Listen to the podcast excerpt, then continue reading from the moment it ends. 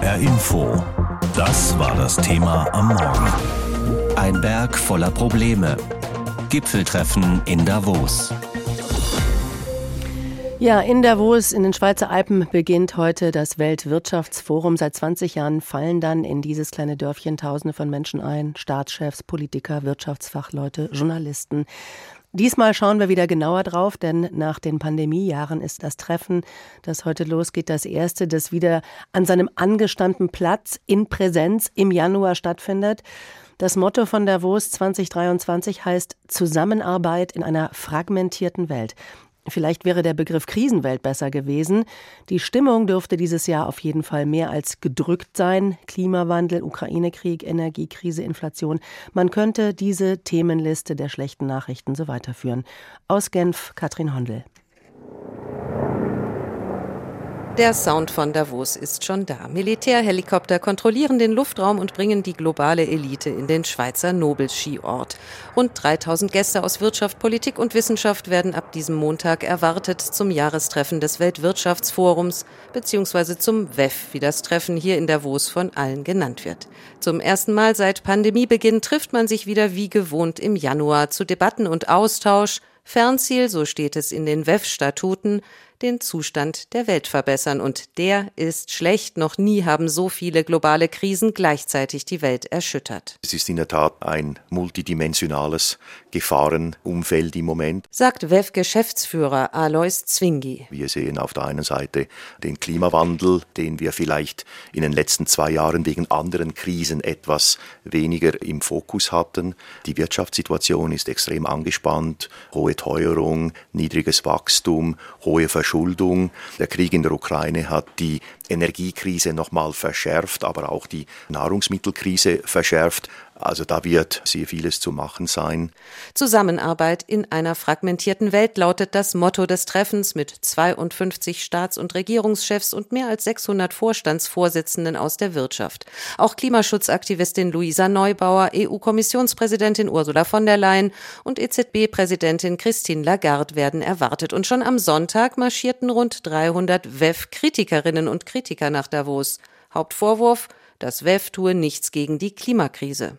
Als halt das Treffen von den Mächtigsten der Welt, Politiker und multinationale Konzerne und die sprechen sich ab, wie sie noch mehr Profite machen können und nicht, dass sie irgendwas fürs Klima tun würden.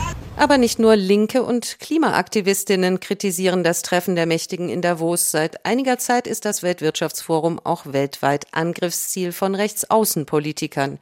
Geschäftsführer Alois Zwingi. Das war schon eine neue Erfahrung, dass das World Economic Forum in einem Land als neokommunistische Organisation in einer Parlamentsdiskussion erwähnt wurde. Zwar ist das WEF keine neokommunistische Organisation geworden, aber auch in Davos hat man bemerkt, dass die Globalisierung die Konzerne Konzerne reich gemacht und den weltweiten Wohlstand erhöht hat, dass diese Globalisierung an ein Ende gekommen ist. Wir werden die Globalisierung auch weiterhin brauchen, aber sie wird anders aussehen müssen. Sie wird grüner sein müssen, sie wird nachhaltiger sein müssen. Globalisierung wird nicht verschwinden, aber wir müssen sie anders gestalten. Und dabei setze man in Davos weiter auf Dialog, auch mit schwierigen Partnern. Gleich zu Beginn und unmittelbar nach EU-Kommissionspräsidentin von der Leyen wird am Dienstagvormittag der chinesische Vizepremier Liu He zur versammelten Weltelite sprechen. Nicht am Tisch in Davos ist Russland. Wie im vergangenen Jahr wird zur Eröffnung des Weltwirtschaftsforums der ukrainische Präsident Zelensky eine Rede halten. Ja, heute kommen in dem schweizerischen Ort Davos wieder viele Vertreterinnen und Vertreter von Staaten und Unternehmen zum Weltwirtschaftsforum zusammen. Nach den Jahren der Corona-Pandemie gibt es auch hier keine Beschränkungen mehr, sodass insgesamt rund 3000 Teilnehmerinnen und Teilnehmer in dem noblen Alpenstädtchen erwartet werden. Zeitgleich ist heute eine Studie von Oxfam erschienen. Es gibt immer mehr extrem reiche und immer mehr extrem arme Menschen. So heißt es in einer Studie der Hilfsorganisation, die soziale Ungleichheit ja bekämpft. Die Schere also zwischen arm und reich klappt immer weiter auf. Das klingt soweit erst einmal nicht ganz neu. Neu ist aber, dass laut Oxfam zum ersten Mal seit 25 Jahren die Zahl der Menschen, die unter extremer Armut leiden, nicht sinkt oder zumindest stagniert, sondern weiter steigt. Ich habe vor der Sendung mit Thomas Hauschild gesprochen. Er kümmert sich bei der Hilfsorganisation Oxfam Deutschland um das Thema soziale Ungleichheit. Wir haben der zahlreiche Krisen, die zeitgleich über uns hereingebrochen sind. Sind die der Grund für die steigende extreme Armut? Ja, wir sehen weltweit eine dramatisch ansteigende soziale Ungleichheit, eine Welt der Extreme. Auf der einen Seite sehen wir, dass Konzerne und die Besitzerinnen und Besitzer dieser Konzerne gigantische Gewinne einfahren und auf der anderen Seite sehen wir, dass die extreme Armut weltweit ansteigt, rasant ansteigt. 700 Millionen Menschen weltweit leben von weniger als äh, 2,15 Dollar am Tag. Und das hat natürlich vielschichtige Gründe. Die Krisen dieser Zeit kommen natürlich zusammen und führen zu Jobverlusten, führen dazu, dass immer mehr Geld für Lebensmittel und Energiepreise draufgeht und bezahlt werden muss. Und deswegen geraten natürlich immer mehr Leute dann auch in Armut. Und das ist eine Welt der Extreme und wir müssen das dringend ändern. Wie sieht denn eigentlich die Entwicklung jetzt bei uns in Deutschland speziell aus? Naja, in Deutschland ist es auch so, dass die Reichsten besonders profitieren. Wir haben berechnet, dass vom gesamten Vermögenszuwachs seit 2020 vier Fünftel an das reichste Prozent der Bevölkerung ging. Und gleichzeitig steigt das Armutsrisiko. Mittlerweile sind 14 Millionen Menschen in Deutschland armutsgefährdet. Frauen sind besonders armutsgefährdet. Und es gibt genug Reichtum in diesem Land. Wir müssen ihn nur gerecht verteilen. Dann schauen wir mal auf den Mittelstand in Deutschland. Das ist ja eigentlich auch der wirtschaftliche Motor, den wir haben in der Bundesrepublik, weil Armut hat ja nicht nur was mit Menschen zu tun, die vielleicht Hartz IV bekommen. Wie sieht's denn da aus?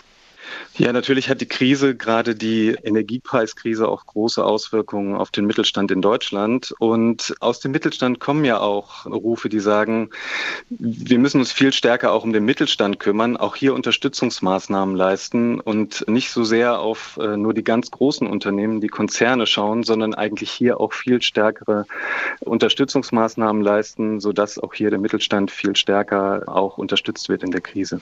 Laut der Studie machen ja, ich nenne sie mal die Superreichen pro Tag Milliarden Gewinne, während jeder zehnte Mensch, Sie haben es ja schon gesagt, auf der Welt nicht genug zu essen hat. Woran liegt es eigentlich, dass die Reichen jetzt immer reicher werden? Ja, in einem Satz, der Fehler liegt im System. Und das System ist so aufgestellt, dass die Profite von wenigen über dem Allgemeinwohl stehen. Und Steuersenkungen haben jahrzehntelang dazu beigetragen, diesen Trend zu befördern. Und wir sehen zum Beispiel jetzt in der Krise, dass 95 der führenden Lebensmittel- und Energiekonzerne im vergangenen Krisenjahr ihre Gewinne verdoppeln konnten. Und gleichzeitig leben über 800 Millionen Menschen in Hunger. Das ist kein Naturereignis, sondern das Ergebnis falscher Politik.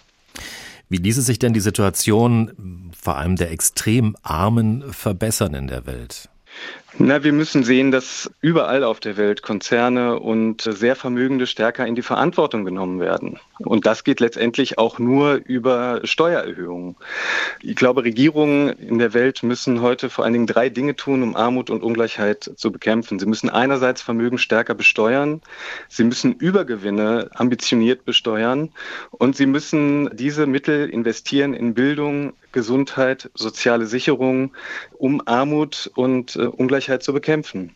Und ich meine, gerade für die Bundesregierung heißt das, sie muss sich dafür einsetzen, Schuldenerlasse durchzusetzen für die einkommensschwächsten Länder und aber auch Entwicklungszusammenarbeit zu erhöhen. Und im Moment plant sie genau das Gegenteil für die kommenden Jahre. Und das muss geändert werden. Sie haben ja schon die Bundesregierung angesprochen. Bleiben wir mal jetzt noch mal ein bisschen in Deutschland. Ähm, auch da gibt es Armut, die immer mehr zunimmt. Was müsste denn da passieren? Sie haben ja schon die Übergewinnsteuer angesprochen oder überhaupt die Steuer im Allgemeinen. Was müsste in Deutschland passieren, um hier bei uns die Armut zu bekämpfen?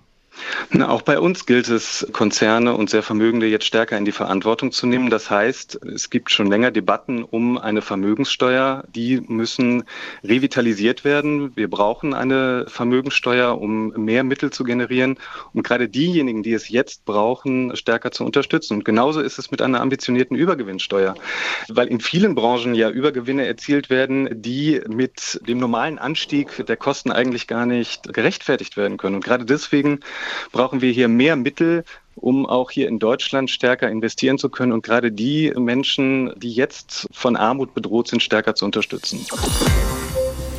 Bedeckt und windig, minus drei, gefühlt minus sieben Grad. Das ist der Wetterbericht für Davos von heute. Nicht das beste Wetter für schöne Aufnahmen der Wirtschaftsbosse vor Bergpanorama.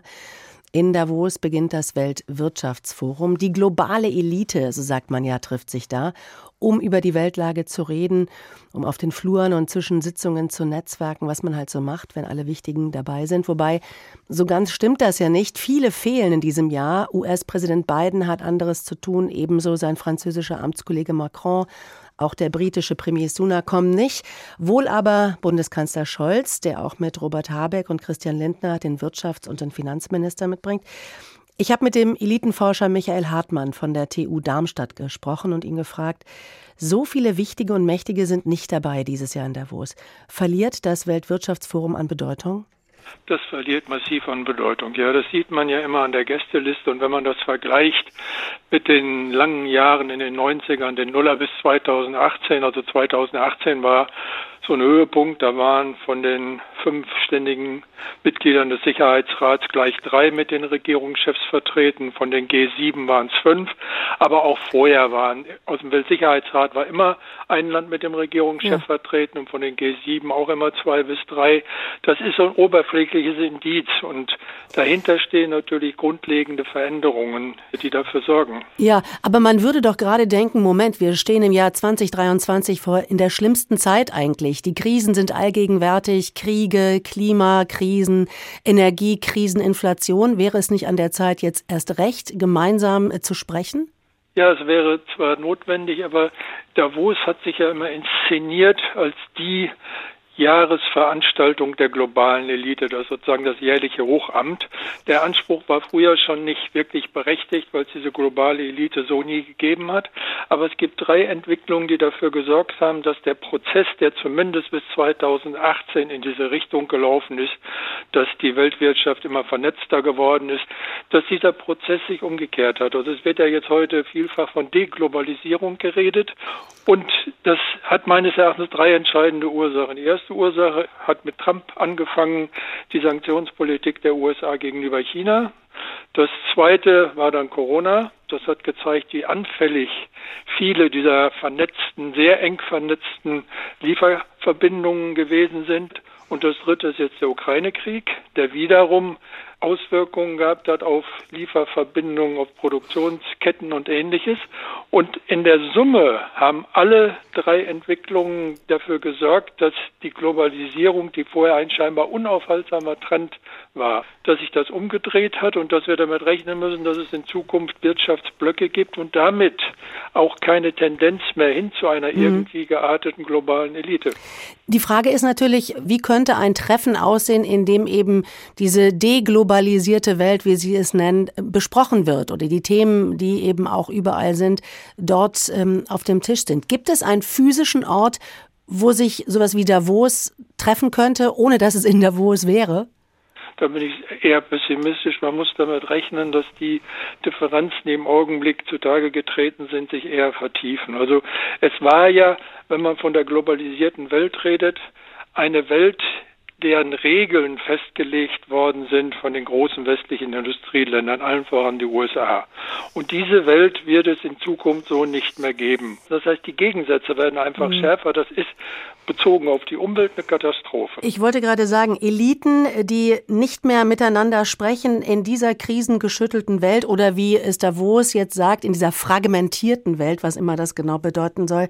Wie besorgniserregend ist das? Das ist besorgniserregend. Also das sieht man ja auf allen Ebenen, wenn die führenden Personen in den jeweiligen Ländern, also es betrifft vor allem die Politik, nicht mehr miteinander reden, dann steigt die Gefahr, dass es zu militärischer Konfrontation und Eskalation kommt massiv. Es steigt genauso die Gefahr, dass Wirtschaftskriege auf einmal ausgefochten werden.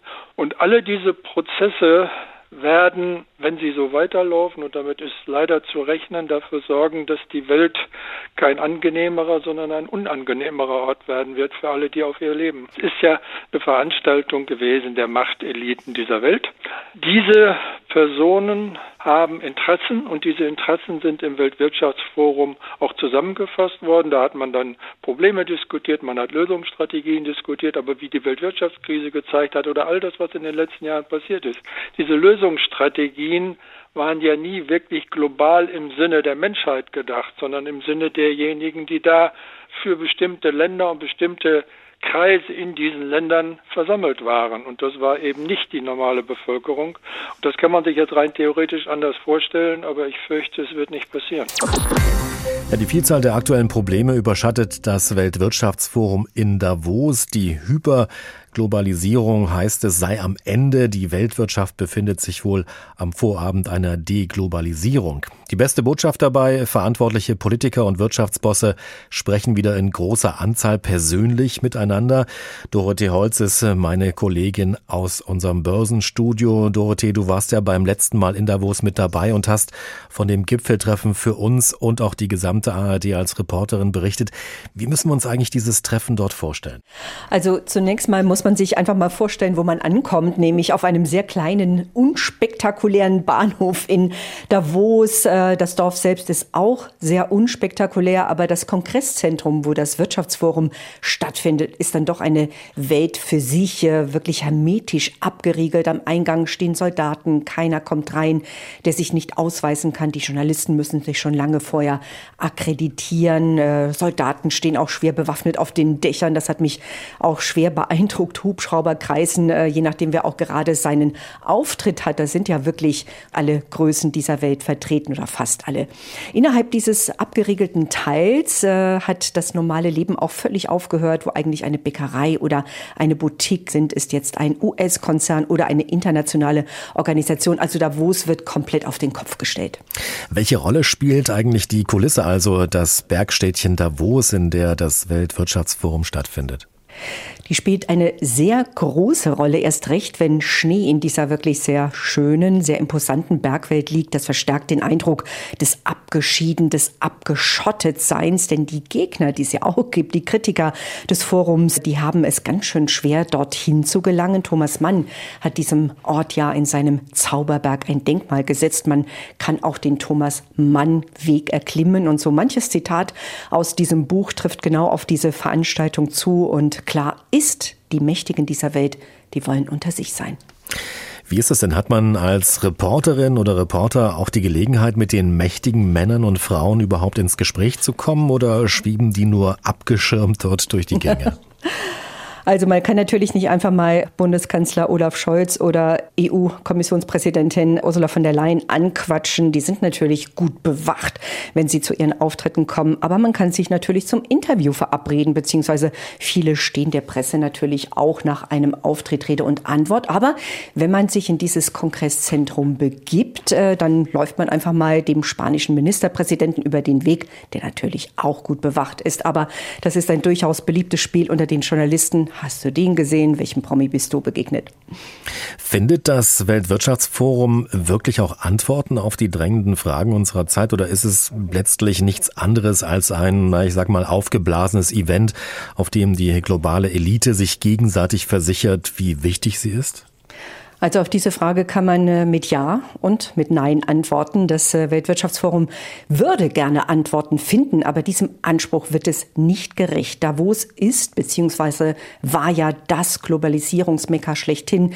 Die diesjährige Veranstaltung steht unter dem Motto Cooperation in a Fragmented World, Zusammenarbeit in einer fragmentierten Welt. Das heißt, der Anspruch, dass freier Handel auch einen Wandel herbeiführt für mehr Zusammenarbeit, mehr Demokratie, für mehr Freiheit in der Welt, Welt sorgt, der ist ganz klar gescheitert. Wir erleben das Gegenteil. Mehr autoritäre Systeme, Ende der Globalisierung, wie wir sie kennen, mehr Abschottung. Trotzdem ist es wichtig, dass es solche Veranstaltungen gibt, äh, weil sich eben Menschen aus aller Welt treffen und auf vielen wirklich hochinteressanten Panels miteinander diskutieren und um Lösungen ringen zu Themen wie Klimaschutz, sichere Energie, Lebensmittelversorgung. Also trotz aller Kritik, ja, solche Treffen sind wichtig, vielleicht gerade jetzt. Dorothee, welche Begegnung, also welches Interview, welches Gespräch ist dir da im Gedächtnis geblieben im vergangenen Jahr? Also was hat dich am meisten beeindruckt bei deinem Reportereinsatz in Davos?